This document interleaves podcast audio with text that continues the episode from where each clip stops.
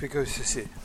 Äh, vorige Woche haben wir eben begonnen, uns mit äh, Deleuze zu beschäftigen.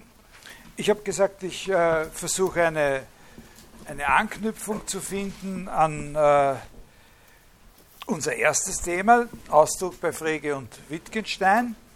Und dafür bietet sich eben der Begriff des Sinnes an. Wie und warum das so ist, das äh, zeigt sich dann vielleicht heute noch ein bisschen klarer. Aber was den Sinn als solchen betrifft, gibt es im Prinzip zwei Zugänge.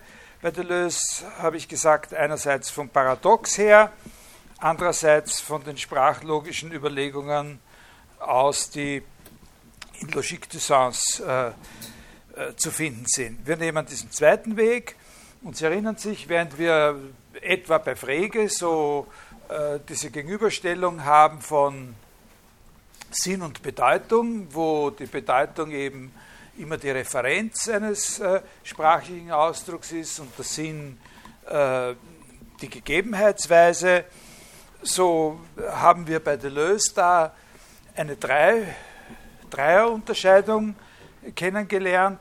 Also ein ähm, Theoretiker, der da im Hintergrund eine sehr, sehr große Rolle spielt, überhaupt immer in der französischen, modernen französischen Philosophie in der zweiten Hälfte des 20. Jahrhunderts, wo es um solche Sachen geht, ist Emile Benveniste. Äh, aber da kann ich jetzt nichts äh, dazu sagen. Eine Zeit lang ist er auch im deutschen Sprachraum ein bisschen mehr äh, rezipiert worden. Das war so in den 60er, 70er Jahren, aber das hat nie wirklich ein, äh, äh, äh, ein Format angenommen. Also das ist einem im deutschen Sprachraum nicht sehr bekannt, aber in Frankreich sehr, sehr einflussreicher Sprachtheoretiker gewesen. Und diese Dreifachunterscheidung, das ist eben Designation, das ist die Referenz oder bei Frege eben Bedeutung. Manifestation, äh, das ist, äh, könnte man sagen, die Sprachhandlung, die pragmatische Dimension eines sprachlichen Ausdrucks. Äh, wobei das eine unklare Sache ist, da ist mehreres natürlich darunter zu verstehen. Und äh, Signifikation, das heißt Bedeutung, im Sinne dessen, was man sagt, wenn einer ein Wort nicht versteht, was man sagt, wenn man ein Wort erklärt. Ne? In dem Sinn Bedeutung. Äh, also eben genau nicht das, was bei Frege Bedeutung heißt. Äh, also wenn wir von der Vorstellung ausgehen, dass die Bedeutung des Wortes Haus selbst ein eigenes kompaktes Etwas wäre, die Bedeutung von Haus, äh, dann müssen wir eben einsehen, wie sich dieses Etwas in der Analyse auflöst. Äh, und Deleuze zieht aus diesem sich auflösen also ein sowieso, das sowieso ist und sowieso, und dann fragt man wieder, was sowieso. Und er zieht daraus nicht die Konsequenz, die in der analytischen Tradition so mancher gezogen hat, dass es daher die Bedeutung nicht gibt. Weil sie sich eben immer, wenn wir wissen wollen, was sie ist, entschwindet sie, löst sie sich auf. Sondern er zieht eher daraus die Folgerung, dass er sagt, die Bedeutung ist genau diese Auflösung ihrer selbst. Was wir unter Bedeutung verstehen, ist genau, also es ist nicht eine eigene Entität, sondern das ist so ein Prozess der Auflösung von etwas, was wir zuerst für eine eigene Entität gehalten haben, in so ein System von immer anderen und immer mehr Bedeutungen. Äh, das ist ein strukturalistisches Element natürlich, bei ihm und auch bei Bonvanist, glaube ich. An der Bedeutung interessiert ihn aber noch etwas anderes, nämlich speziell der Zusammenhang mit der Referenz, mit der Designation.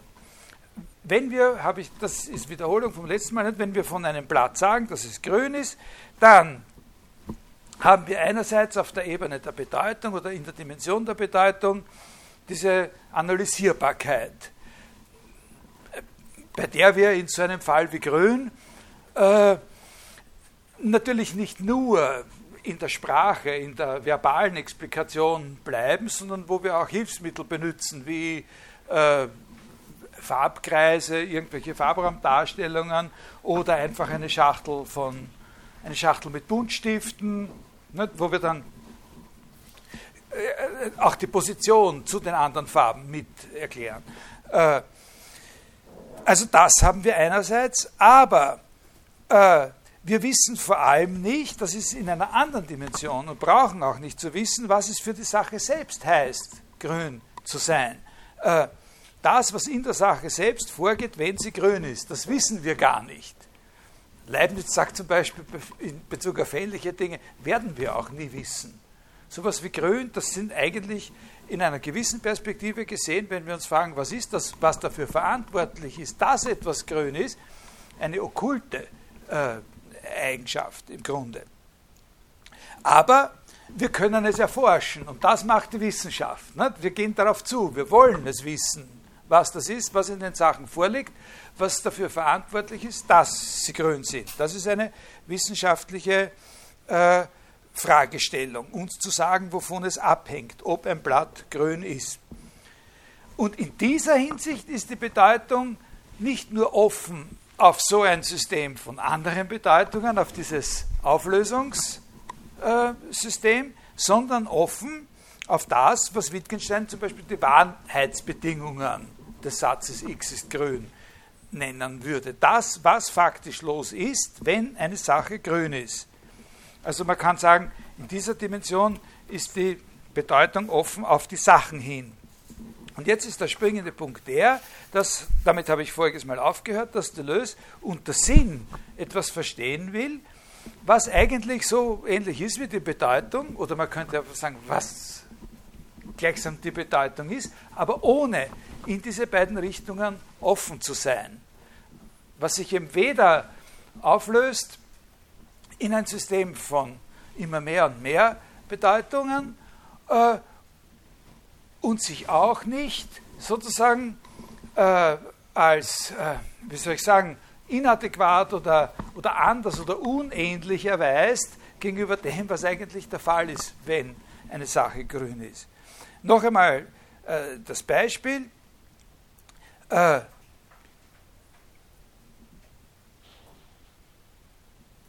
Denken Sie immer an dieses Beispiel, das Blatt oder irgendwas ist grün. Und jetzt Sinn als dasjenige an der Bedeutung, was von diesen beiden Aspekten unberührt ist, was davon unabhängig immer es selbst bleibt. Nicht die Zusammenhänge in der unendlichen Weite der Sprache und nicht irgendetwas in der Tiefe der Dinge, sondern das Oberflächliche. Das ist ein Keyword äh, bei Deleuze, dieser Begriff, das, die sich mit Deleuze ein bisschen beschäftigt haben, wissen, dass das einer der, ein, ein entscheidender Begriff bei ihm ist, die Oberfläche. Das Oberflächliche, der Sinn und, und was er sagt, dazu sagt, das ist jetzt programmatisch, da lese ich Ihnen dann auch was vor. Der Sinn in diesem Sinn ist das, was durch den Satz ausgedrückt wird und was immer dasselbe bleiben wird auch wenn die semantische oder die physikalische Analyse oder beide zusammen dieses Wort längst haben verschwinden lassen in einer Theorie oder in irgendeinem anderen Strudel sozusagen von wissenschaftlicher Hypothesenbildung. Also das, was durch den Satz ausgedrückt wird, ist der Sinn und der Sinn ist etwas, was immer dasselbe bleiben wird, äh, e-, e-, egal wie es sich eben in dieser Analyse, in dieser linguistischen Analyse oder in der physikalischen Forschung äh, auflöst. Was der Satz sagt, zum Beispiel im Sinne einer exakten Angabe seiner Wahrheitsbedingungen, das ist der Deleuze zufolge schon etwas ganz anderes als das, was er ausdrückt. Also hier können Sie sich das auch merken, weil das so schön genau das entgegengesetzt ist dem, was Wittgenstein sagt. Nach Wittgensteins Auffassung ist eben das, was der Satz ausdrückt, genau seine Wahrheitsbedingungen. Und jeder Satz, egal wie der ausschaut, in welcher Sprache der ist oder was der sonst für Marschallen umgehängt hat, wenn er dieselben Wahrheitsbedingungen äh, hat, dann ist das das, was ihn zu einem gleichen Symbol, zu einem gleichen Ausdruck, also zum gleichen Satz macht, wie alle anderen, die das auch können. Aber hier ist das nicht so. Hier ist eben das Verschiedene. Das ist weder offen auf dieses linguistisch-semantische äh, linguistisch System, der Sinn bei der Lösung, noch ist er offen zu diesen Wahrheitsbedingungen äh, äh, hin. Sondern er ist das Ausgedrückte, der Sinn ist das von dem Satz Ausgedrückte und das, was immer gleich bleibt, was immer, was unabhängig davon ist.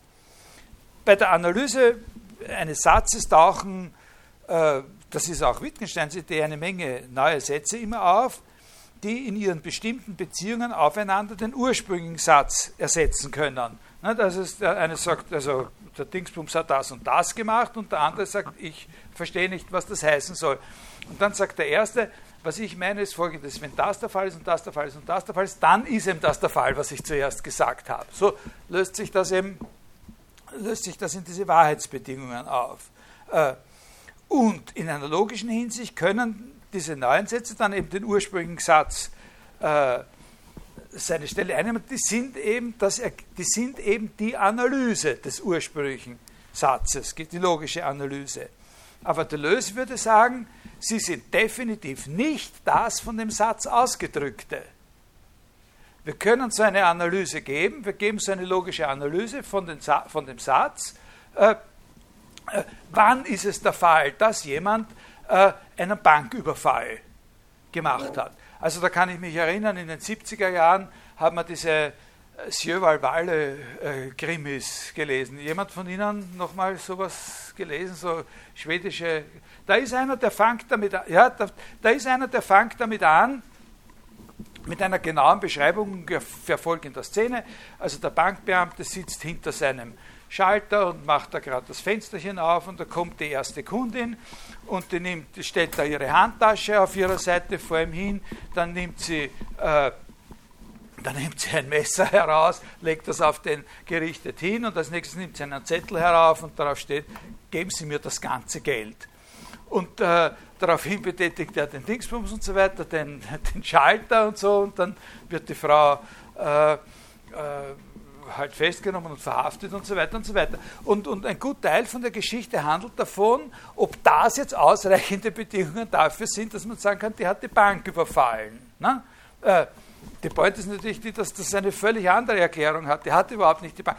Aber das ist gemeint, nicht? Das ist sozusagen eine Analyse. Das ist geschehen, das ist geschehen, das ist geschehen und das ist es eben, was es heißt, eine Bank überfallen zu haben. Ja? Verstehen Sie? Also das würde Deleuze sagen, das ist okay, das gehört dazu. Einen Satz zu verstehen heißt, so eine Analyse vornehmen zu können. Weil man ja sonst auch nicht sagen kann zu jemandem anderen, nein, nein, da war etwas, das ist eben genau etwas, was dagegen steht, dass hier eine Bank überfallen worden ist. Also man muss, wenn man den Satz versteht, muss man. Aber was wir dann haben, ist nicht das Ausgedrückte, ist nicht der Sinn des Satzes. Äh, äh, also der Sinn ist nicht eine Abkürzung für eine komplexere Struktur von sogenannten elementaren äh, Sätzen oder sowas, sondern in dem und für das, was der Satz ausdrückt, ist er selbst verantwortlich. Äh, jetzt, wenn man schaut, äh, wieder mit dem, mit dem Baum oder dem Blatt, äh, es ist der Baum oder das Blatt, was grünt grün ist. Äh, also sofern der Satz natürlich nicht einfach irgendwas zum Ausdruck bringt, sondern etwas über die Sache sagt. Das Blatt grünt. Aber welche chemischen Element Prozesse in dem Blatt sind, die es ausmachen, dass es grün ist, das bleibt, wenn wir von dem Sinn reden, außer Betracht. Das Grünsein des Baumes als etwas, was dieses Wort über den Baum zum Ausdruck bringt, und immer bringen wird.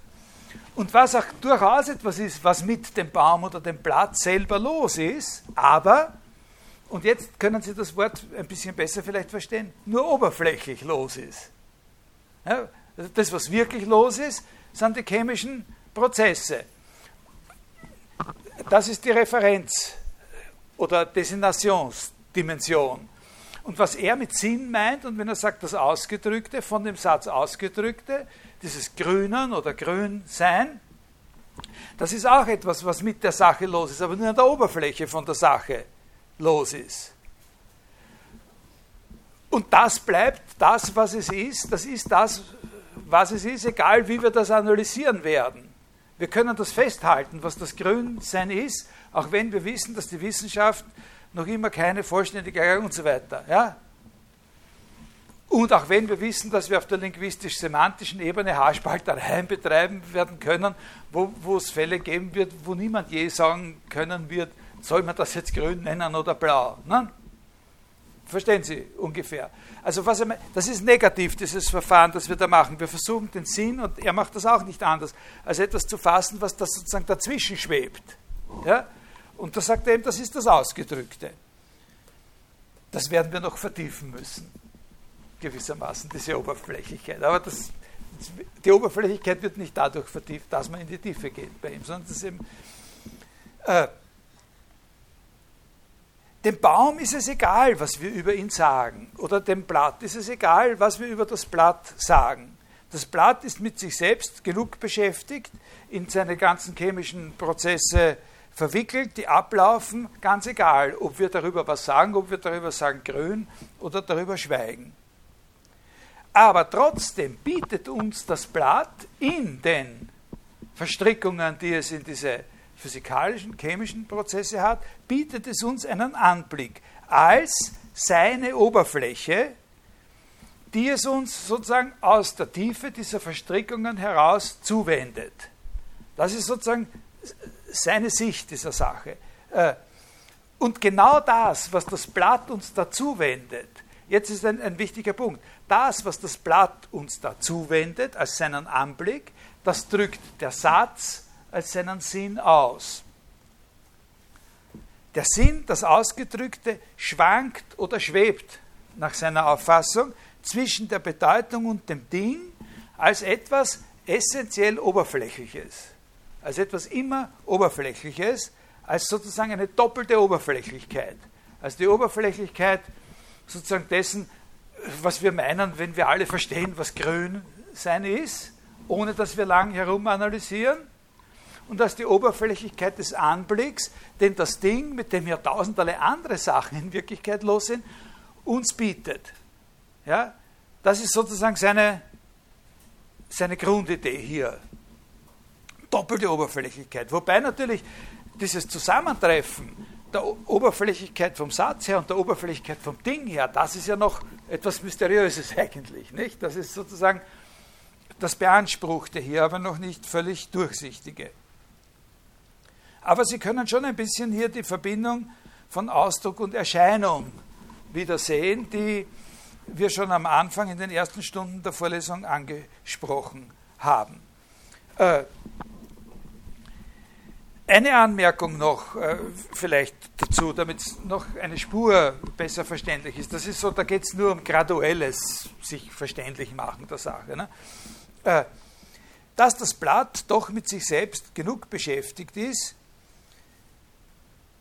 in Prozesse verstrickt ist, die wir vielleicht gar nicht kennen oder nicht bemerken und dass es uns außerdem aber einen Anblick bietet. Das ist Ausdruck und das ist auch das vom Satz ausgedrückte. Man kann sich aber auch vorstellen, dass wenn eine Sache nicht so einen Anblick bietet, dass eine Sache nicht einen solchen Anblick, dass es Sachen gibt, die das nicht machen die, wie man sagen könnte, in sich verschlossen bleiben. Dinge, die uns keinen Anblick bieten, die in sich verschlossen bleiben oder eben eingefangen bleiben in ihre Verstrickungen mit anderen Dingen. Das würde nicht bedeuten, dass man auf diese Dinge nicht Bezug nehmen kann. Das heißt noch lange nicht, dass man nicht auf diese Dinge Bezug nehmen kann. Aber die Sätze, mit denen wir auf solche Dinge Bezug nehmen, das ist in der Wissenschaft ja dauernd der Fall, nicht? dass man auf Dinge Bezug nimmt, von denen man noch keinen Anblick hat, die man zum Beispiel, wo man erst nachdenken muss, wie man die experimentell darstellen könnte oder dergleichen. Oder manche kann man überhaupt nicht darstellen und die bleiben theoretische Entitäten. Also Sätze, mit denen wir auf solche Sachen, die in sich verschlossen bleiben, Bezug nehmen, die bringen dann aber auch über die Sachen nichts zum Ausdruck. Klarerweise. Ne? In dem Satz kommt über die Sache selbst dann auch nichts zum Ausdruck. Da können Sie sich das vielleicht noch einmal von der negativen Seite her ein bisschen plastischer vorstellen, was er da meint. Ne? Aber Sie, Sie, Sie referieren auf, die, auf diese Dinge, aber Sie bringen nichts über sie zum Ausdruck. Und da fehlt dann natürlich dieser Kontakt der beiden Oberflächen. Da gibt es diese beiden Oberflächen nicht, die des Anblicks von dem Ding her und die Oberflächlichkeit von, dem, von der Sprache her. Also das ist eine Zusatzbemerkung, die, äh, die äh, Anlass gibt, doch einen ganz kleinen Exkurs für mich hier zu machen zu dem zweiten großen Thema äh, des Buches Logique du Sens. Äh, der Psychoanalyse, wie das miteinander zusammenhängt. Also das ist jetzt wirklich äh, ganz kurz, ein paar Minuten, aber äh, und, und, und, und in, in, der Form ganz bestimmt nicht wirklich verständlich, sondern ich äh, erzähle es nur, damit Sie ein bisschen äh, sehen, in welche Richtung das gehen kann und wo da äh, Affinitäten bestehen. Und weil das auch etwas ist, was ein bisschen einen Eindruck gibt von dem von dem Hintergrund in anderen Regionen sozusagen seines Denkens. Also in der 34. Serie dieses Buches Logique du Sens, da spricht er über den Begriff des Phantasma. Äh, diese Serie, dieses Kapitel heißt Primäre Ordnung und sekundäre Organisation. Äh, und da sagt er über das Phantasma, äh, äh dass es wesentlich zwischen zwei Bewegungen pendelt. Also das Phantasma ist etwas, was pendelt nicht zwischen zwei fixen Polen, also so hin und her, sondern zwischen zwei Bewegungen äh, hin und her pendelt oder schwankt. Ja? Äh, Sie werden gleich sehen, warum das so schwierig ist, das nachzumachen. Äh, auch in dem, was die eine dieser beiden Bewegungen nennt er Mouvement de Base. Äh, das ist die Bewegung eines vorgestellten Gegenstandes, des sogenannten Objekts, auf einer sogenannten intermediären Oberfläche. Und diese intermediäre Oberfläche, das ist die Fläche der sexuellen, der erotischen Triebe. Also das ist die, diese, dieses Mouvement de Base, das ist die Bewegung des Objekts, der, des vorgestellten Objekts, äh, auf der Ebene der erotischen Triebe. Äh, also da könnte man sagen, dass die Bewegung der Vorstellung eben aus der Spannung der Bedeutungen resultiert, die das Objekt in der Geschichte der sexuellen Triebe hat.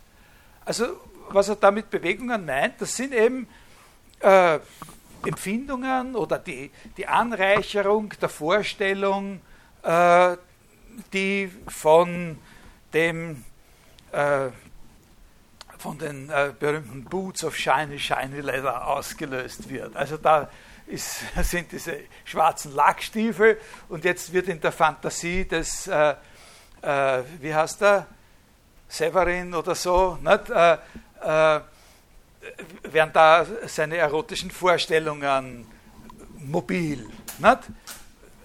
wenn er das sieht. Und äh, und äh, die, die Lacklady oder so, so die, die, Schuhspitzen, dann ist gleich die Lacklady da und, und, und, weißt du, und, und dann geht's los. Und diese Bewegung, die da losgeht, äh, was ihm da alles einfällt und was da seine Vorstellung anreichert, diese Bewegung meint er, das ist dieses Mouvement de Base. Und das kann man erklären, wenn man etwas über seine Lebensgeschichte weiß und seine, äh, oder man kann ihn auch fragen und so weiter, ja aber dass die Bewegung des Objekts auf dieser intermediären äh, Oberfläche, das würde ein bisschen entspricht das bei Analogie haben, also sehr entfernte Analogie, eben dem, was wir die semantische äh, Dimension der, äh, der, in der Auflösung der Bedeutung nicht äh, zuerst genannt haben. Aber, das ist der springende Punkt, wenn wir das analysieren, haben wir nach der Auffassung von Deleuze das Phantasma als solches noch nicht individuiert, wenn wir es in diesem Kontext. Also wir bleiben dann, äh, okay, das sieht man dann, es braucht sozusagen eine Determination des Phantasmas in einer zweiten Dimension. Und diese zweite Dimension ist eine zweite Bewegung, eine andere Bewegung. Und die nennt er Mouvement forcé, eine erzwungene Bewegung. Und die findet ihrerseits zwischen zwei Extremen statt. Also während die erste Bewegung nicht eine ist, die zwischen irgendwelchen Extremen stattfindet, sondern deren, äh, deren Charakter oder Gesetzlichkeit sich eben aus, aus, aus diesem Zusammenhang von Bildern, Lebensgeschichte, Triebe und so weiter ergibt, äh, ist diese zweite Bewegung, Mouvement forcé, etwas, was zwischen zwei Extremen stattfindet. Und zwar das eine Extrem ist eine, wie er sagt, ursprüngliche und grundlose, also abgründige, ursprüngliche und grundlose Tiefe, in der ausschließlich destruktive und kannibalische Triebe wirken. Also ein kannibalisch-destruktives Chaos. Und das andere Extrem dieser Bewegung ist äh, eine metaphysische Oberfläche, auf der der Todestrieb seine Ausbreitung findet. Und worauf es bei dieser zweiten Bewegung ankommt, was das Wichtige an dieser zweiten Bewegung ist, also das ist, man könnte auch sagen, das ist eine Angabe von Dimensionen, die notwendig sind, um Triebschicksale sozusagen zu, zu beschreiben. Ne? Äh, worauf es bei dieser zweiten Bewegung ankommt, das ist eben das Erzwungene. Nicht von selbst und nicht automatisch, sagt er, löst sich aus diesem Ungrund so eine Oberfläche, um aufzusteigen durch äh, ein gewisses Spektrum hindurch, sondern nur unter einem äußeren Anstoß hebt sich aus diesem Grund eine Oberfläche, eine sogenannte metaphysische Oberfläche in die Höhe und es besteht auch immer die Möglichkeit eines Zurücksinkens von so einer metaphysischen Oberfläche in den Kannibalismus, in die bloße Zerstörung, in die anblickslose Verschlingung. Also man könnte sagen, die beiden Pole dieser zweiten Bewegung, die er da Mouvement Forcé nennt, das sind eben äh, Fressen, Auffressen und Denken. Nicht? Das, sind, äh, das ist eine ganz andere Dimension als die dieser erotischen äh, äh,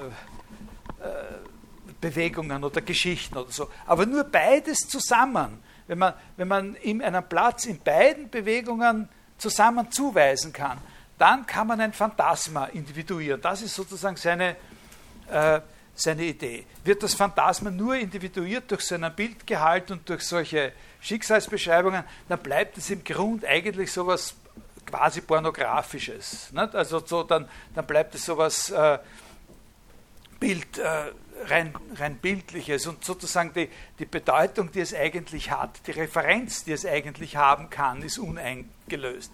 Während eben diese, diese zweite Bewegung, Mouvement forcé, wo eine Oberfläche zum Aufsteigen gezwungen wird oder veranlasst wird aus so einem Urgrund, in den wir gar nicht hineinschauen wollen, ja, in den wir vor allem nicht zurücksinken wollen, weil das eben Destruktion, Vernichtung, äh, Selbstauffressen, gegenseitiges Auffressen äh, bedeutet, äh, äh, das entspricht dem der Perspektive sozusagen der eigentlichen Referenz nicht? In, den, in den sprachanalytischen Überlegungen. Ich glaube, also das sind sehr weit entfernte Analogien oder so, aber sie bestehen. Bei ihm ist es ganz klar, dass er, dass er da in einer, in einer, also dass er da so denkt eben, dass das äh, aufeinander passt. Also, wie gesagt, äh, das entspricht dem anblickslosen Verstricktsein der Gegenstände, auf die wir nur referieren können. Und man könnte die ganze Konstruktion durchaus, wie gesagt, in Ausdrücken beschreiben, die wir für die sprachtheoretische äh, Reflexion verwendet haben. Äh,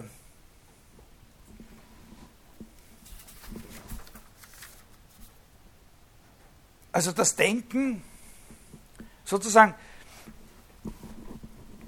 das Denken ist sozusagen, Denken ist das, Rationalität, Denken ist sozusagen das, das Ende sozusagen dieses Aufsteigens, die metaphysische Oberfläche, nicht, die, man, die, die, die sozusagen leuchtet, die, äh, das, was aus diesem Dunkel herausgekommen ist. Nicht? Aber wie gesagt, immer von dem, von dem Rückfall bedroht. Also das war nur ein erster kleiner Exkurs. Wenn sich jemand dafür interessiert, da äh, können Sie das lesen in, dem, in dieser 34. Äh, Serie, aber es ist ja völlig klar, dass wenn man sich dafür interessiert, wird man auch eben äh, mit dem Anti-Ödipus und diesen, äh, diesen anderen äh, äh, Büchern und Publikationen beginnen von Deleuze und Gattari. Also nach dem Exkurs kleine Zusammenfassung und Akzentuierung.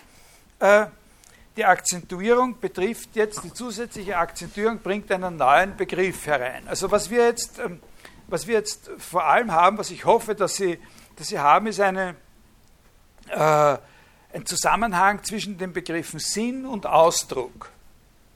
Ja? Äh, also der Sinn ist nicht die Bedeutung, der Sinn ist nicht die Referenz, der Sinn ist nicht die Sprachhandlung, selbst der Sinn ist etwas, was zu dem allen dazukommt. Und am ehesten kann man sagen, kommt er dazu äh, als etwas, was zwischen den verschiedenen Extremen schwebt, sozusagen der semantischen äh, Vervielfältigung und, Auf und Auflösung und sozusagen der, der Auflösung in die wissenschaftliche Erforschung von immer noch kleineren und, äh, und natürlich besser darstellbaren äh, Prozessen oder Vorgängen. Ne? Im, wie man so sagt, unter Anführungszeichen, im Inneren der Dinge. Das sind also etwas, was da dazwischen schwebt und unberührt bleibt, was es selbst bleibt. Ne?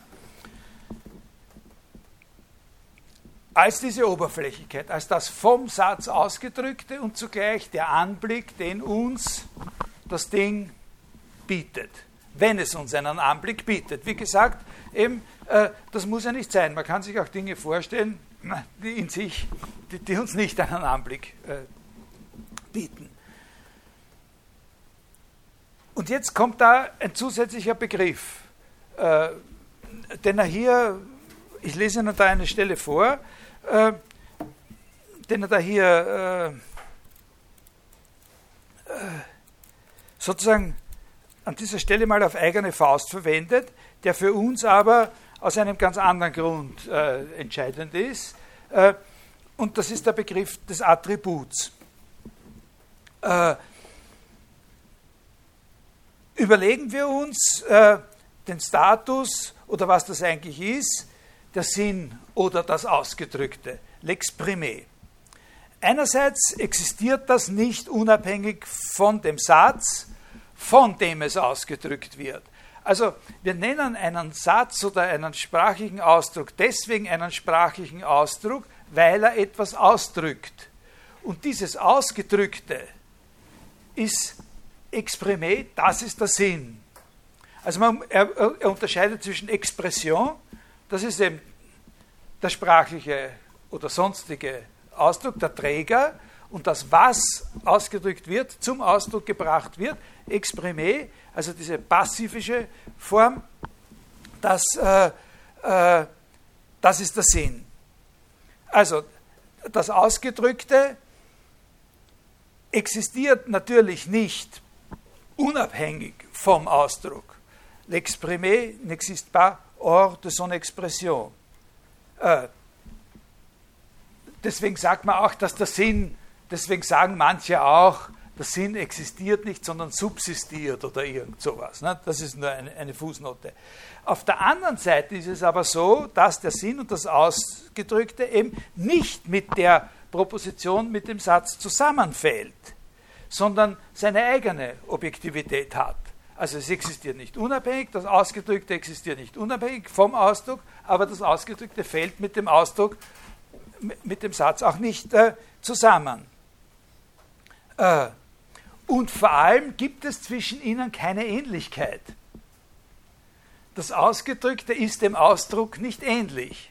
Also da sind solche Beispiele wie das Grünen des Blattes. Äh, das Blatt ist grün oder das Blatt grünt.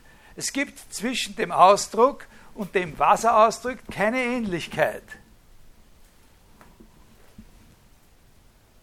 zwischen dem Grünen und den Worten ist grün.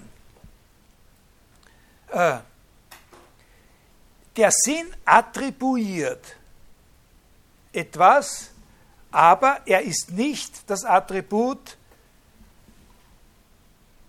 in dem Satz, sondern er ist ein Attribut der Sache oder des Sachverhalts.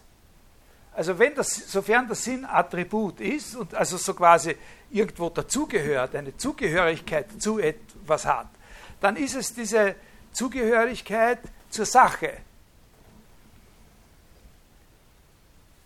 Das Attribut, der Satz selber hat, ein eigen, hat, ein, hat sein eigenes Attribut. Ja, sozusagen, das ist nicht der Sinn, und nämlich das Prädikat. Nämlich ein qualitatives Prädikat wie grün. Das Wort grün. Linguistisch analysierbar. Ja? Aber das Ausgedrückte, das davon Ausgedrückte, können Sie nicht linguistisch analysieren. Und Sie können es auch nicht physikalisch analysieren. Das ist sozusagen immer die Pointe, die er machen will. Das ausgedrückt können Sie nicht. Sie können den Satz linguistisch analysieren und zerlegen in Subjekt und Prädikat und weiß ich was alles. Und Sie können die Sache analysieren, physikalisch äh, analysieren und zerlegen und so. Aber, aber, aber das Ausgedrückte äh, analysieren Sie nicht, wenn Sie den Satz analysieren. Also, der Sinn attribuiert sich nicht der Sache, sondern dem, was der Gegenstand ist. Von, äh, attribuiert sich nicht dem Satz, sondern dem, was der Gegenstand ist, über den der Satz spricht. Das Attribut der Sache ist das Verb, und zwar das infinite Verb, grünen. Nicht ist grün, sondern grünen. Verdoyer. Ou plutôt l'événement exprimé par ce verbe. Also das Ereignis, der Vorgang des Grünens. Und das wird attribuiert der Sache, die von dem Satzsubjekt bezeichnet wird oder dem Sachverhalt. Aber, okay, also da, der Sinn ist das Ausgedrückte und deshalb, weil sie es ausdrückt, heißt die Proposition Ausdruck. Der Sinn ist das, was der Satz ausdrückt und wird immer an den Satz gebunden bleiben, ist aber vom Satz verschieden. Der Sinn ist Attribut, aber nicht Attribut im Satz, sondern Attribut der Sache. Das Attribut der Sache hat im Satz die Erscheinungsweise des Prädikats. Aber auch im Hinblick auf die Sache ist das Attribut eben nur eine Beifügung, nicht eine essentielle Qualität oder Struktur in der Sache selbst, zumindest nicht am Anfang jetzt. Ja? Das, warum ist das wichtig für uns und warum wollen Sie sich das bitte merken ein bisschen? Wie lang? So zehn Minuten ungefähr. weil das der entscheidende Punkt ist und weil hier die entscheidende Begriffskonstellation bei Spinoza beginnt. Äh, zuvor noch ein zweiter kleiner Exkurs über ein Thema zu einem Thema, das hier auch, das im Unterschied zu der Psychoanalyse hier sachlich wichtig ist äh, und in dem Buch eine größere Rolle spielt. Das ist äh, sein Versuch, dieses Gedankengebäude, diese Ideen, diese Konstruktion sich an der stoischen äh, Philosophie verständlich zu machen. Also die, die Stoiker eben äh, drittes vorchristliches äh, Jahrhundert. Äh, Sie können ja nachschauen, was das für Leute äh, gewesen sind, äh, wie die geheißen haben. Chrysippos ist so ein bisschen späterer sehr, sehr wichtiger Typ, aber das ist nicht der, der Gründer der Schule gewesen. Die haben so eine Vorstellung gehabt, wie wie man überhaupt Philosophie einteilt, also das, was sie machen, dass das in verschiedene Disziplinen äh, aufgeteilt werden kann, nämlich in Logik, Ethik und Physik. Das ist ein wichtiger Punkt in Bezug auf die stoische äh, Philosophie, diese Einteilung, weil das vorbildlich geblieben ist für Einteilungen der, der Philosophie äh, weit bis in die Neuzeit. Also Philosophieunterricht, auch wenn, wenn der nicht im stoischen Geist erfolgt ist, hat sich an diese Einteilung immer oder lange Zeit äh, gehalten. Äh, die stoische äh, Physik ist eine sehr, eine sehr interessante Sache. Berühmt sind sie vor allem natürlich auch für logische Vorstellungen und sie hatten sprachphilosophische Ideen oder eben Ideen, die diesem Syndrom tatsächlich ein bisschen nahe kommen, das Deleuze da äh, äh, entwickelt hat. Was ihn äh, an den Stoikern besonders fasziniert hat, ist äh, in ihrer Physik, in ihrer Naturphilosophie sozusagen zusätzliche Überlegungen zu der zweiten, äh, zu der objektiven Seite, äh, über der der Ausdruck sozusagen schwebt. Die, stoische, die stoische Physik. Äh, also diese Sache mit dem, wir können auf die Sachen referieren, wir können auf die einzelnen Dinge referieren, äh, als diese einzelnen Dinge. Äh, und dann ist es noch eine zusätzliche Frage, ob uns diese Dinge auch wirklich einen Anblick äh, bieten oder nicht. nicht? Also diese Unterscheidung. Äh, die stoische Physik ist eine dualistische Lehre, aber das Interessante, und, und das ist, glaube ich, das, was jeden, der sich damit beschäftigt, wirklich als erstes und am, am nachhaltigsten fasziniert, äh, das ist ein anderer Dualismus als der kartesische neuzeitliche Dualismus. Das ist eine, ein, eine dualistische Philosophie, aber es ist einfach ein anderer Dualismus. Äh, äh, das ist nicht ein Dualismus zwischen zwei Substanzen wie bei Descartes, wo es eben eine ausgedehnte und eine denkende Substanz gibt, sondern das ist ein Dualismus, der liegt dazu quer zwischen Substanz und Effekt. Das ist ein Dualismus zwischen den Substanzen und den Effekten.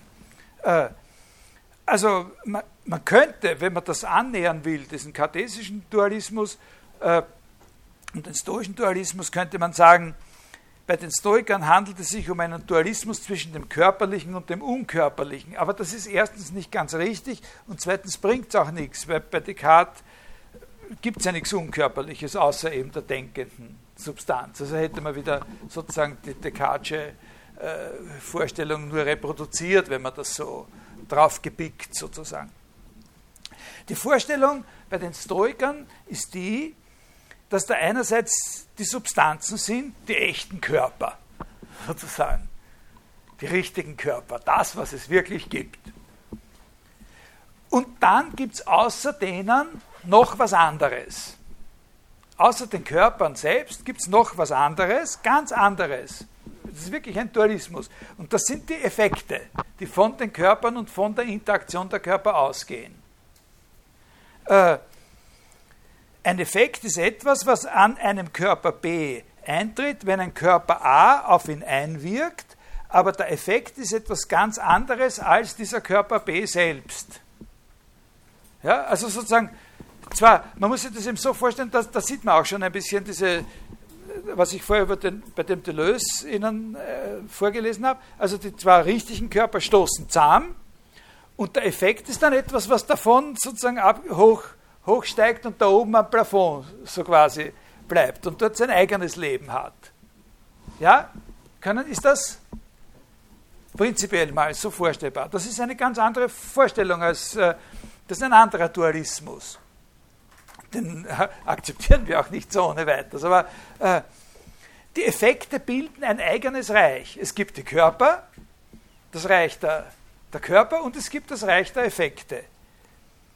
Sie sind nichts als Effekte von Verursachungsprozessen, in denen sie selber keine Rolle gespielt haben. Und in diesem Sinn bilden die Effekte eine Oberfläche. Da liegt das, was ihn interessiert hat an der, an der Sache. Ne? Äh, diese Vorstellung einer Ebene der reinen Effekte, das ist bei den Stoikern in einer physikalischen Theorie äh, verankert. Das ist nicht eine Erkenntnistheorie. Aber trotzdem könnte man natürlich versucht sein, wir sind versucht zu sagen. Bei denen ist es eine physikalische Theorie. Aber wir könnten versucht sein zu sagen, aha, aha, die Welt der Effekte ist die Welt der Erscheinungen. Ne?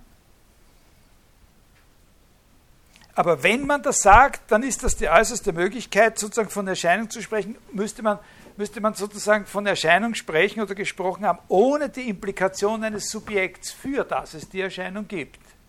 Hier, weil es eben Physik ist und nicht Erkenntnistheorie. Also so wie, wie zum Beispiel äh, wie dieses berühmte Beispiel von Jacques Lacan, nicht, von, dem, von dem Bergsee, in dem sich der Berggipfel äh, spiegelt. Dann haben Sie eben auf der Oberfläche des, des Sees das Spiegelbild sozusagen dieses Berges und das erscheint dort, auch wenn niemand in der Nähe ist. Ne? Äh, so müsste man sich das vorstellen, dieses, wenn man sagt, aha, die Effekte sind die, die Welt der Effekte, ist eben die Welt der Erscheinungen. Aber wie gesagt, vergessen Sie es lieber wieder, weil die Stoiker haben das nicht so gesagt, die haben das nicht so gesehen. Wir können uns das so ein bisschen plausibler machen. Da reicht es aus, für die Interpretation reicht es aus zu sagen, es gibt einen Unterschied zwischen den Körpern selbst und was sich die untereinander ausmachen. Und wenn sich die was ausmachen, wenn es da kracht bei denen, tschick, sausen die Effekte in die Höhe und, und haben dort ihr eigenes Leben. Die haben aber natürlich auch schon an so etwas gedacht wie regelmäßige Beziehungen auf der Ebene der Effekte.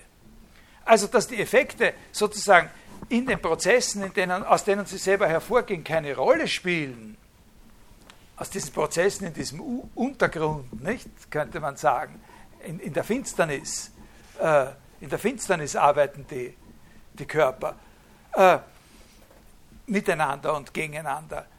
Dass die da sozusagen keine Rolle spielen in ihrem eigenen Entstehen, das heißt nicht, dass es nicht in ihrem gemeinsamen Auftreten auf ihrer eigenen Ebene nicht Regelmäßigkeiten und Gesetzmäßigkeiten zu beobachten und zu analysieren gäbe.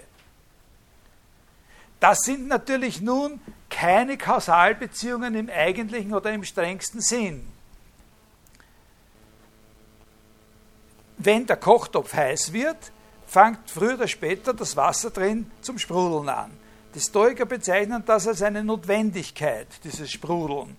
Aber es ist nur eine sekundäre Beziehung zwischen Effekten. Eine Regelmäßigkeit auf der Grundlage einer anderen Beziehung, in die wir keine Einsicht haben, der eigentlichen starken Kausalbeziehung, wo sich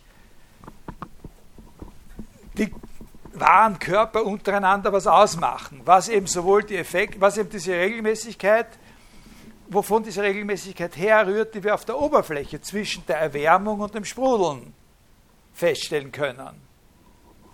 Aber ein Physiker, ein, ein theoretischer Physiker oder so, der erklärt das ganz anders. Ne? Der, der, zerlegt alle, da verschwinden alle diese Begriffe. Ne? Sprudeln. Also es gibt nur sehr, sehr wenige Residuen, wo, wo solche prosasprachliche Elemente heutzutage noch in einer strengen Wissenschaft überleben. Aber es gibt keine Einführungen in der Physik, in das Sprudeln. Ne? Äh, äh,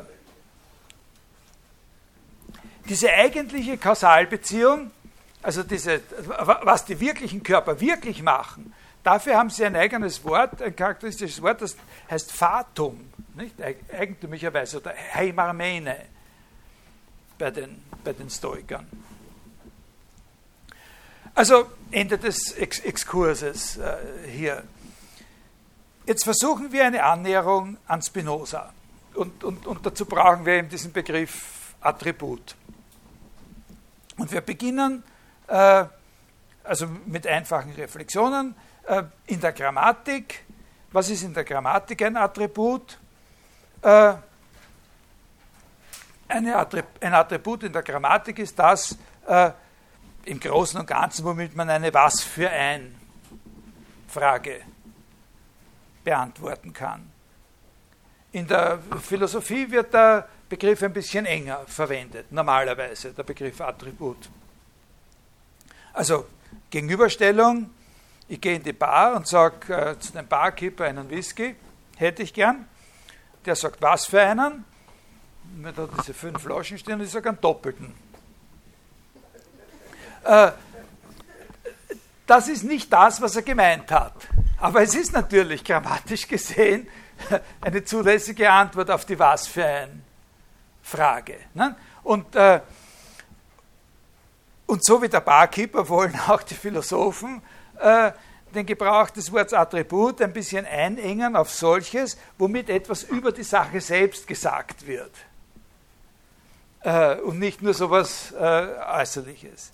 Das muss natürlich nicht heißen, dass über die Sache selbst etwas zu sagen dann auch gleich bedeutet, etwas über das Wesen der Sache zu sagen. Aber über die Sache selbst und nicht nur so eine totale äh, Äußerlichkeit. Die hat nichts über die Art des Wiss gesagt, sondern nur da, wie voll das Glas sein soll. Äh, ich lese Ihnen jetzt zwei Stellen äh, von Descartes vor, aus den Prinzipien, wo sie, wo sie beide, wo, wo diese beiden Gebrauchsweisen einander ein bisschen gegenüberstehen. Äh, wo das eine Mal dieser, also das ist nicht aus den Prinzipien, sondern so aus einem, aus einem Anhang dazu. Äh, das erste, einen liberaleren und einen strengeren Gebrauch äh, von Attribut.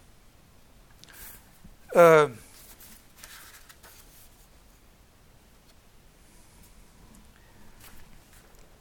es ist nämlich wohl zu beachten, dass unter der Bezeichnung Attribut wir hier nichts anderes verstehen als das, was die Philosophen gemeinhin als Modus bezeichnen. Alles, was wie wir erkennen, einer Sache von Natur zugeschrieben wird, sei es nun ein Modus, der der Veränderung unterliegt oder die unveränderliche Wesenheit dieser Sache selbst, nennen wir Attribut. Das ist ein relativ liberaler Gebrauch, obwohl Sie sehen, dass darauf zutrifft, dass es immer etwas ist, was der Sache selbst äh, zukommen soll. Demgegenüber äh, lese ich Ihnen eine Stelle vor, wo er auch nicht so hundertprozentig entschieden ist, aber wo Sie sehen, wir, das ist jetzt echt vom Anfang der, der Prinzipien, wo er, äh, also wo für ihn schon äh, diese Möglichkeit ganz wichtig ist, dass man mit dem Attribut wirklich was Wesentliches bezeichnet. Äh, wir verstehen hier unter Zustand dasselbe wie anderwärts unter Attribut oder Eigenschaft. Wenn wir indes erwägen, dass die Substanz da verändert wird, nennen wir es Zustand. Wenn die Substanz durch diese Veränderung eine solche genannt werden kann, nennen wir das Eigenschaft. Und endlich nennen wir es Attribut, wenn wir nur im Allgemeinen beachten, dass es der Substanz innewohnt. Äh, Attribute, Zustände in den Dingen selbst, von denen sie ausgesagt werden, sind verschieden von denen in unserem bloßen Denken. Also äh, da sehen Sie, wie er da ein bisschen genauer, äh, wie er sieht, dass man da ein bisschen genauer differenzieren kann zwischen verschiedenen äh, solchen Ausdrücken, wo Attribut äh, äh, dazugehört. Und das Wesentliche ist mal, dass es, was, dass es eine Unterscheidung ist, eine, etwas, was man der Sache zuspricht, was wir nicht nur in unserem Denken also was wir nicht nur aus unserer Perspektive an der Sache erkennen, sondern wo wir Gründe haben anzunehmen, dass es etwas in der Sache selbst ist und möglicherweise eben auch etwas, äh, äh, etwas Wesentliches. Äh, das steht in totalem Gegensatz natürlich zu Deleuze. Für den ist sozusagen das Attribut eben das Oberflächliche, das Ausgedrückte. Äh, ich lese Ihnen da jetzt was vor aus diesem kleinen Spinoza-Wörterbuch. Also, wenn man über die, wir reden nächstes Mal, also wenn man über die Lösung Spinoza spricht, dann, äh, dann, dann gibt es da eben zwei Bücher. Nicht? Das eine ist dieses, äh, ich weiß nicht, wie das heißt, das heißt, glaube ich, einfach Spinoza, Philosophie des Ausdrucks, Philosophie de l'expression. Äh, das ist das große Spinoza-Buch. Und dann gibt es noch ein kleines, das heißt Spinoza, Philosophie Pratik.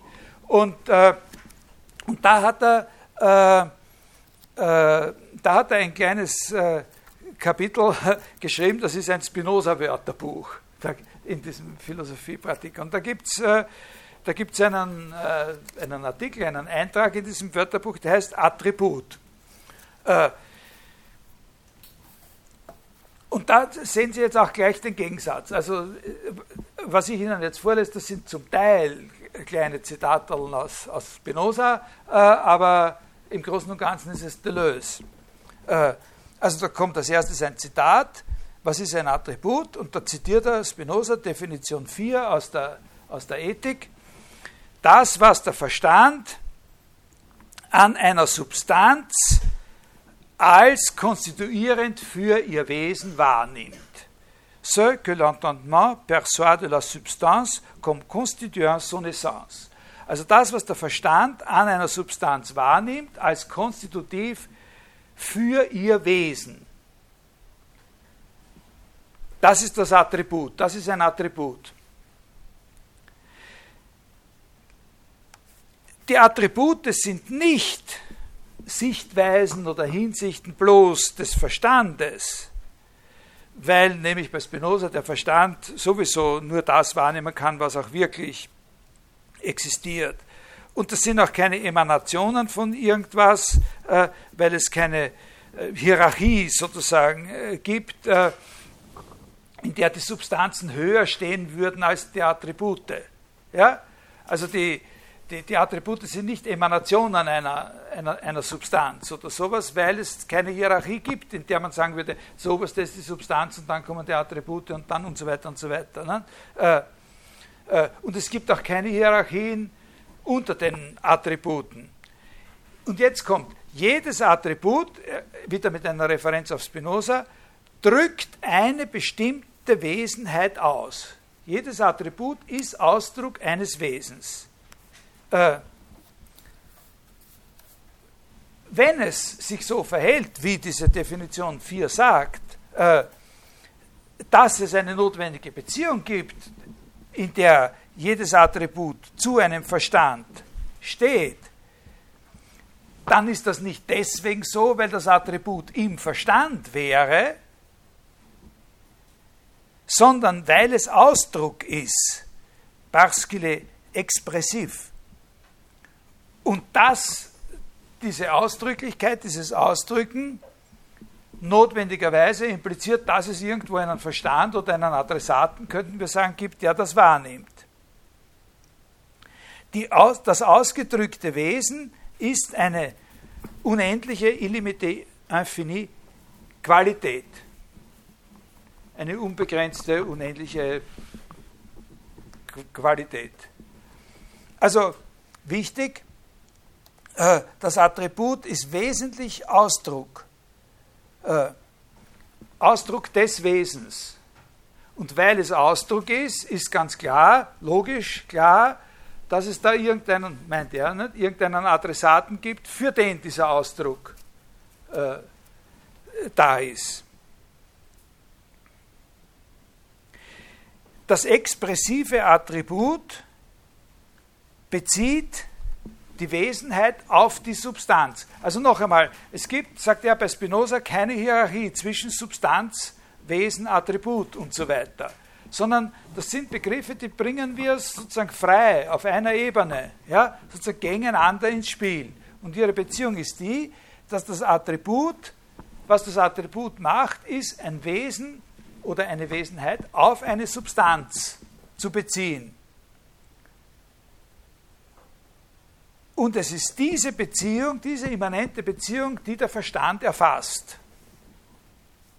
wenn er ein Attribut erfasst.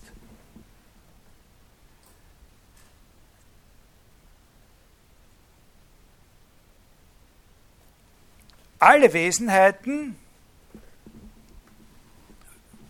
verschieden durch ihre Attribute, bilden eine Einheit oder können eine Einheit bilden, würde ich sagen, in der Substanz auf die sie durch die Attribute bezogen werden. Also, wir haben zuerst diesen, diesen, diesen Gedanken, das Attribut ist die Beziehung des Wesens auf die Substanz. Einfach. Und jetzt kommt der Gedanke, man kann sich durchaus vorstellen, dass es mehrere Wesen gibt oder Wesenheiten gibt, die durch jeweils verschiedene Attribute auf ein und dieselbe Substanz bezogen werden. Ja? Also wir haben eine Substanz und verschiedene Attribute, die wir wahrnehmen können. Durch die Attribute nehmen wir das Ganze überhaupt nur wahr, dass eben verschiedene Wesenheiten oder Wesen in diese, auf diese Substanz bezogen werden. Und wir dann von dieser Substanz zum Beispiel sagen könnten, das ist jetzt sehr hypothetisch und nur uneigentlich gesprochen, nur ist sowohl ausgedehnt wie denkend. Ne? Von der Sache sagen können, hat sowohl die Wesenheit, ist wesentlich ausgedehnt und ist zugleich wesentlich denkend.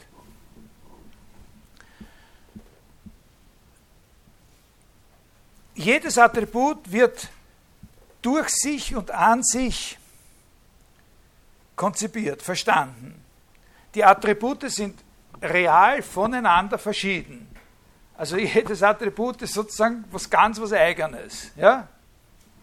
Äh, kein Attribut braucht, um das zu sein, was es ist, irgendein anderes Attribut. Und braucht auch kein anderes Attribut, um sozusagen wahrgenommen zu werden, um verstanden zu werden oder konzipiert werden zu können. Il exprime donc des qualités substantielles absolument simples. Also einfache Qualitäten, absolut einfache Qualitäten. Wir Menschen, sagt er dann, kennen nur zwei Attribute. Wir kennen überhaupt nur zwei Attribute. Wissen aber trotzdem, dass es eine Unendlichkeit von verschiedenen Attributen gibt.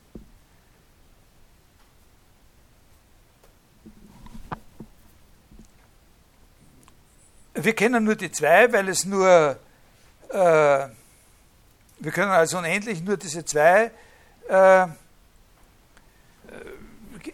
kennen, weil wir in unserem Wesen, unsere Wesenheit nur aus diesen beiden besteht, eben das Denken und die Ausdehnung. Sofern wir nämlich sowohl Geist wie Körper sind, also das Beispiel von vorher. Aber wir wissen, dass es eine unendliche Dings äh, gibt, weil wir wissen, dass Gott unendlich möglich ist. Also das ist hier jetzt einmal nicht, äh, nicht so wichtig. Ein sehr, sehr wichtiger Punkt ist der, die Attribute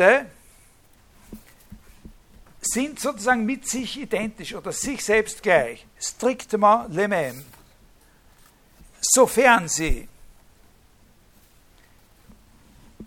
die Essenz einer Substanz, das Wesen einer Substanz konstituieren und sofern sie eingehüllt werden äh, von den Wesenheiten und diese Wesenheiten enthalten. Also der springende Punkt hier ist die, also ein Attribut ist immer, ein Attribut ist etwas Konstantes. Der entscheidende Punkt ist der, äh,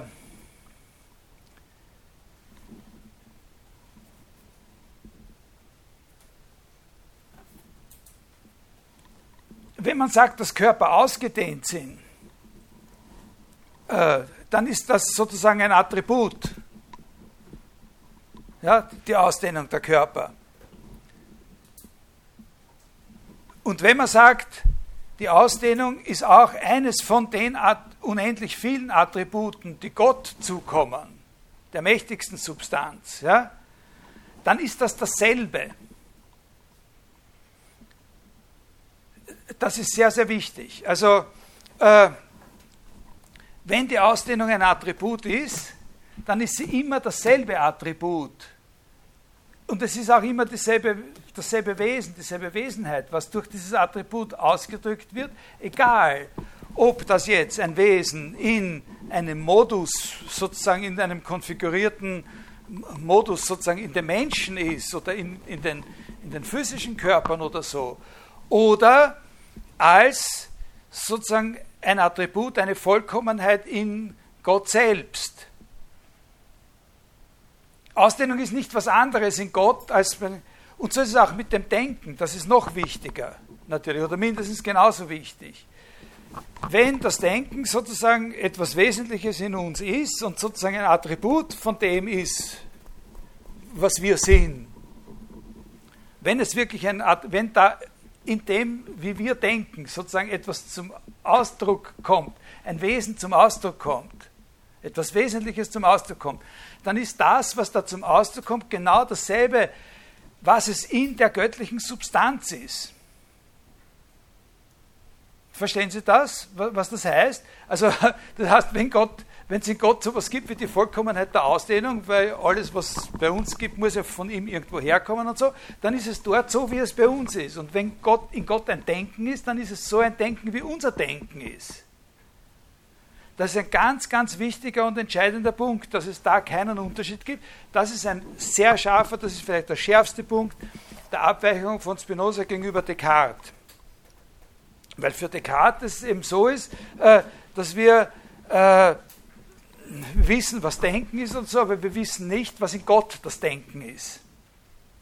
In Gott ist das, was in uns sozusagen in formeller Weise realisiert ist und das auch als Inhalt realisiert ist, in Gott ist es, wie Descartes sagt, in eminenter Weise enthalten. Und das ist natürlich ein Lehrstück in der christlichen Philosophie und Theologie das ganze Mittelalter äh, hindurch gewesen und in der ganzen Scholastik, nicht, dass, äh, dass alle Vollkommenheiten, die wir haben, denken können, ausgedehnt sein und, und, und, und alles das, dass, dass das alles in Gott natürlich auch vorhanden sein muss, in einer bestimmten Weise, aber in einer so viel höheren und vollkommeneren Weise, dass wir uns davon keine Vorstellung machen können.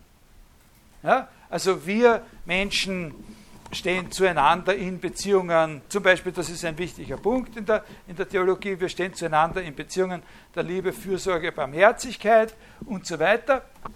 Aber wir können nicht wissen, was aus der Perspektive Gottes die Liebe ist und die Fürsorge ist, die er für uns hat. Das sind, na, so, können Sie ungefähr, und, und das ist ein Punkt, der, bei Descartes eine ganz große Rolle spielt, äh, dieser Gedanke der eminenten Realisierung, also der über unsere Vorstellungskraft hinausgehenden Realisierung einer Qualität. Ja? Und dagegen ist Spinoza sozusagen das Attribut ist immer dasselbe. Wenn es in Gott ein Denken gibt, wenn es für uns einen Sinn hat, zu sagen, es gibt in Gott sozusagen diese Vollkommenheit des Denkens, dann ist es eben das, was das Denken ist, das wir kennen. Sehr wichtiger, sehr wichtiger Punkt. Äh, in diesem Sinne besitzt Gott nicht die Vollkommenheit, die Vollkommenheiten, die in seinen Kreaturen sich finden, in einer verschiedenen und höheren Form, sondern eben in genau der Form, in der sie, äh, in der sie wirklich sind, in unserer äh, endlichen Welt.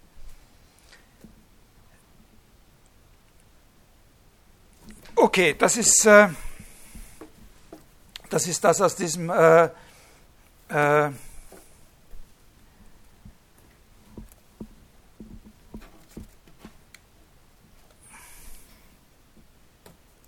Wir haben eine Substanz.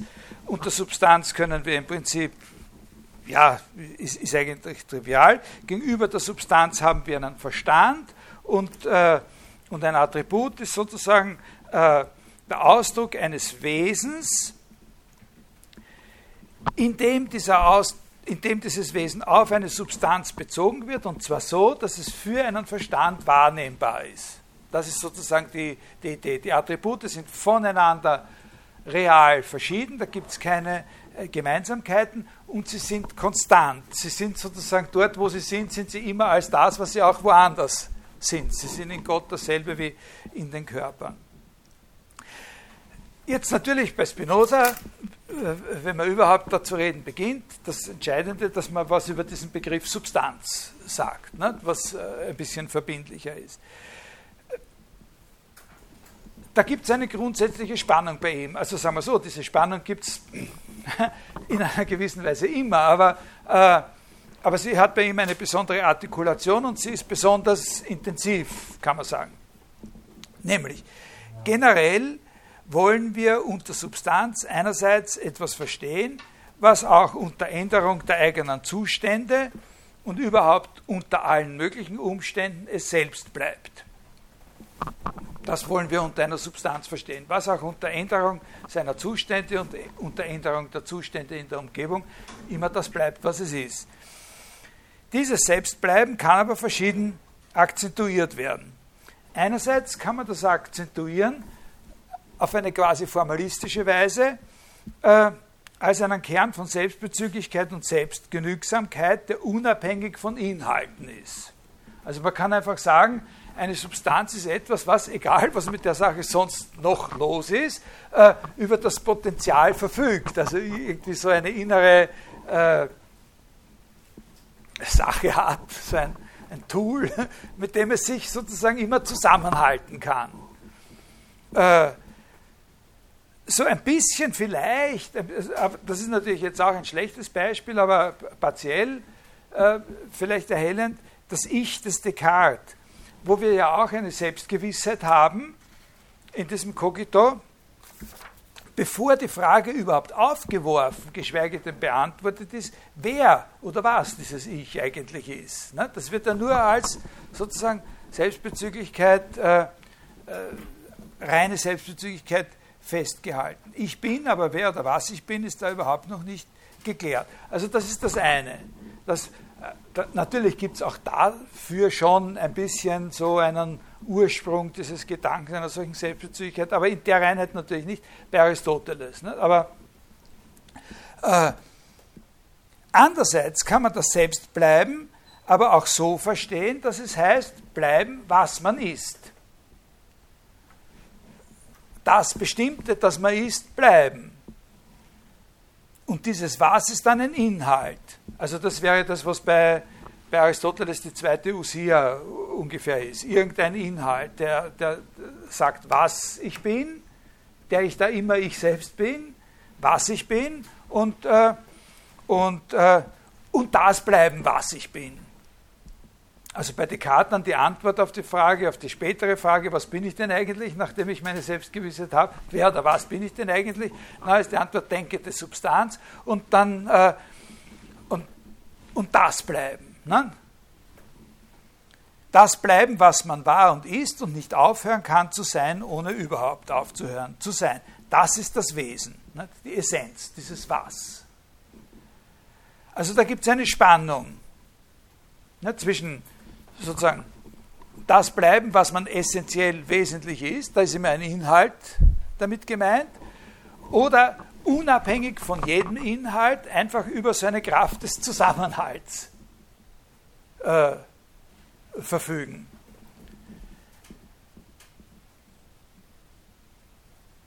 Und ein Attribut im stärkeren Sinn wäre jetzt etwas, wovon wir einsehen können, dass es das Wesen der Substanz konstituiert, eben dieses Was. Ein Was der Substanz konstituiert. Aber Sie wissen ja, dass niemand so sehr wie Spinoza den ersten Punkt auch stark gemacht hat, die bloße Selbstbezüglichkeit. Der Punkt, den Deleuze dann in seiner Deutung in diesem Artikel macht, ist ja der folgende. Das Attribut ist nicht ein, ein Ens Rationis, also etwas, das nur im Verstand existiert, es ist etwas Objektives. Der Verstand spielt deswegen eine Rolle, weil das Attribut expressiv ist und weil man da annehmen muss, dass es eine Instanz gibt, in der es wahrgenommen wird. Das ist der Intellekt. Also was Sie jetzt vor allem hier sehen sollen, als erstes sozusagen am Eingang zu dieser Auseinandersetzung mit Spinoza, das ist ganz banal, wie wichtig der Ausdrucksbegriff da ist, dass der Begriff des Ausdrucks da wirklich im Zentrum steht. Was ist ein Attribut? Ein Attribut ist die Instanz, die ein, die ein Wesen ausdrückt. Das ist, ganz, das ist eine Grundkonstellation.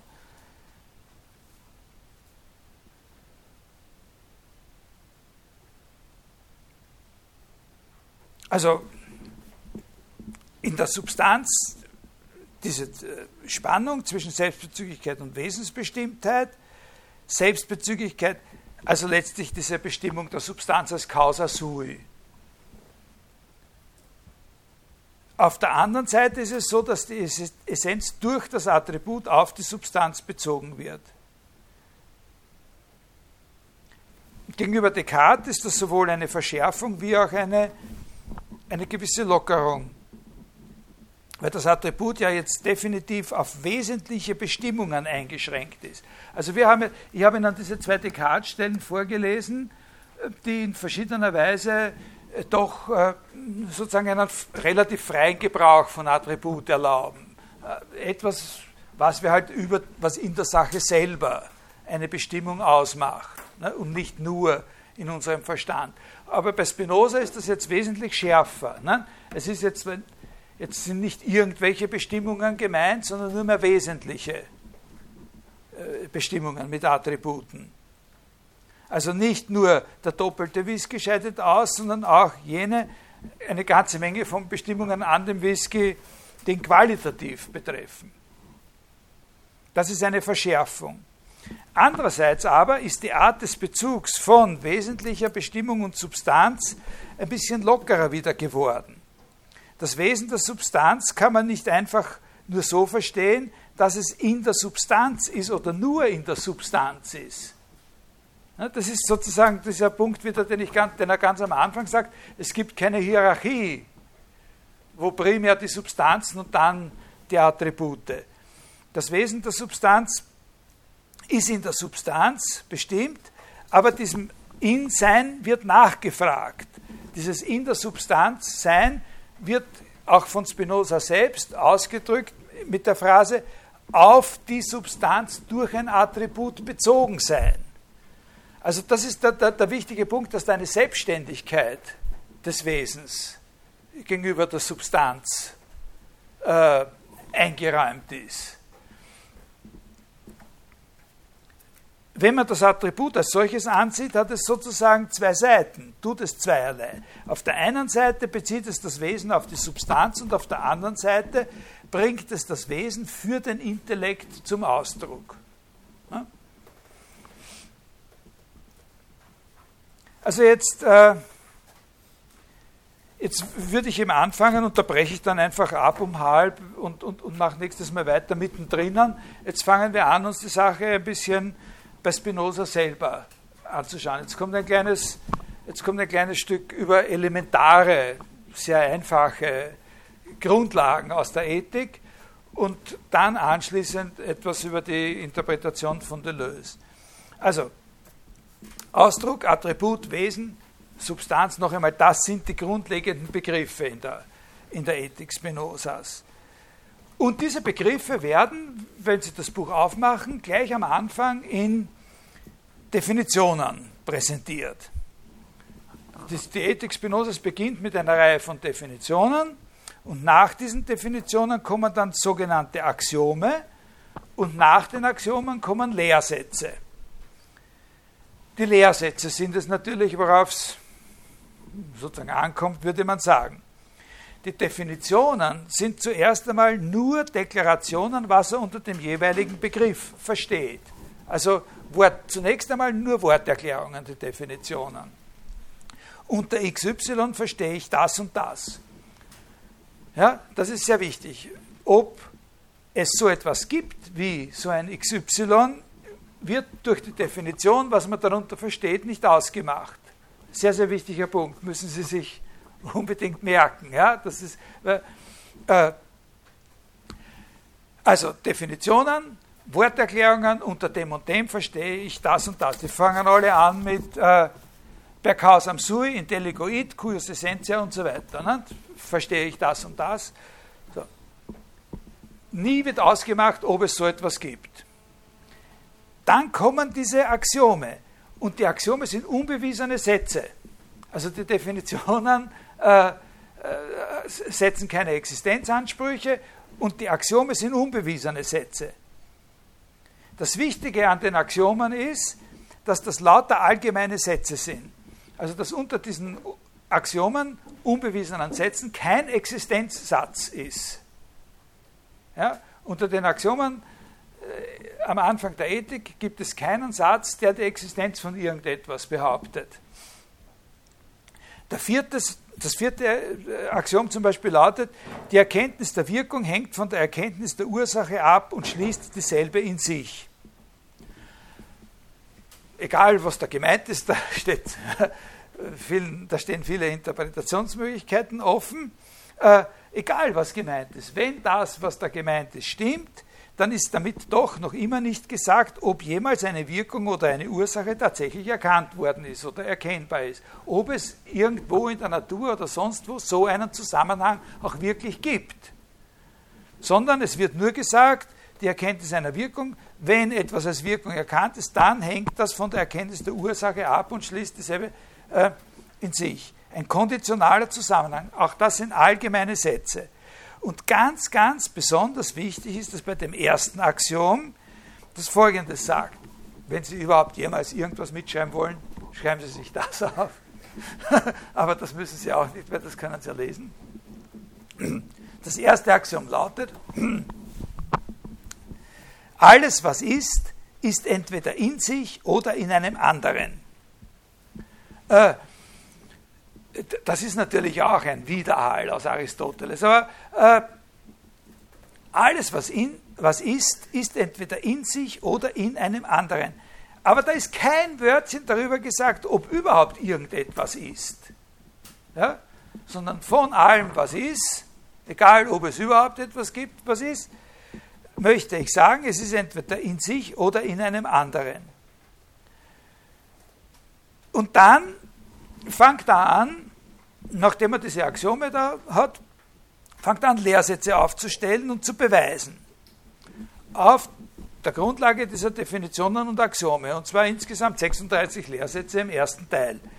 Und im elften Lehrsatz steht dann auf einmal, Gott oder die aus unendlichen Attributen bestehende Substanz, von denen, von den Attributen, ein jedes ewige und unendliche Weisheit, Wesenheit ausdrückt, exprimares, auch hier wieder das Wort, Gott, die aus unendlichen Attributen bestehende Substanz, ist notwendig da.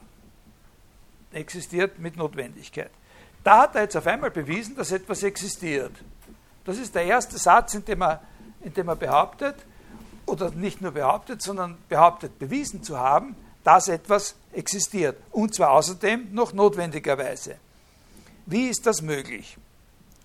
Also da habe ich in meinem Skript stehen zwei äh, verwandte oder identische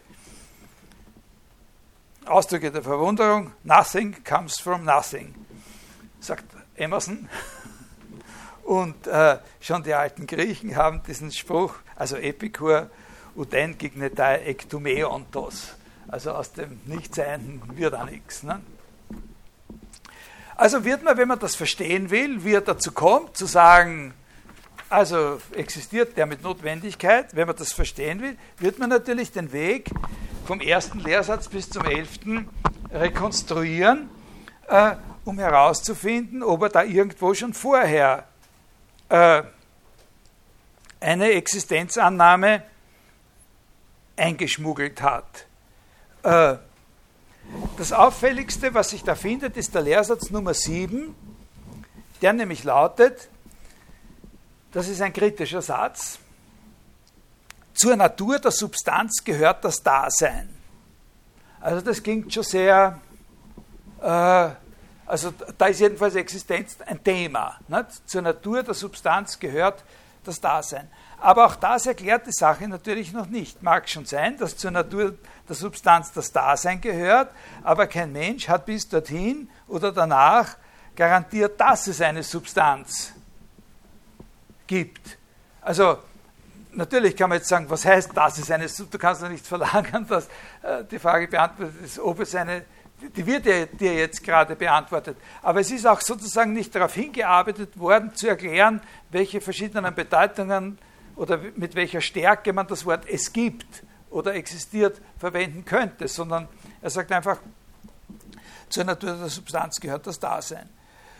Unter den Dingen, äh, die er da beweist, ist zum Beispiel, also in diesen Lehrsätzen, das wissen Sie alle, dass es nur eine Substanz geben kann. Das ist ja sein Markenzeichen, ne? damit sein Logo gewissermaßen oder Signature Concept, sagt man, dass es nur eine Substanz geben kann, aber es nicht darunter, dass es eine gibt. Ne?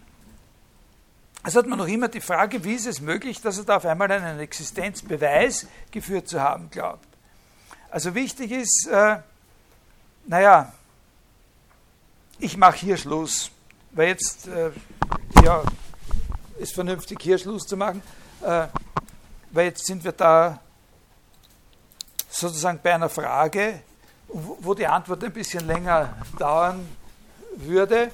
Äh, wie ist es möglich, dass er dort in diesem elften Lehrsatz glaubt oder uns verkaufen will, dass er einen Existenzbeweis äh, geführt hat, obwohl alles, was er vorher behandelt hat, entweder äh, Definitionen waren, die nur Worterklärungen sind, oder Axiome waren, die unbewiesene Sätze sind, oder Lehrsätze, unter denen eigentlich auch keiner ist, in dem schon von irgendwas eine oder in dem erklärt wurde, was Existenz eigentlich heißt, oder von irgendwas anderem erklärt wurde, dass das existiert und wo, von dem aus man darauf schließen könnte, dass auch Gott äh, äh, existiert. So wie zum Beispiel bei Descartes, nicht?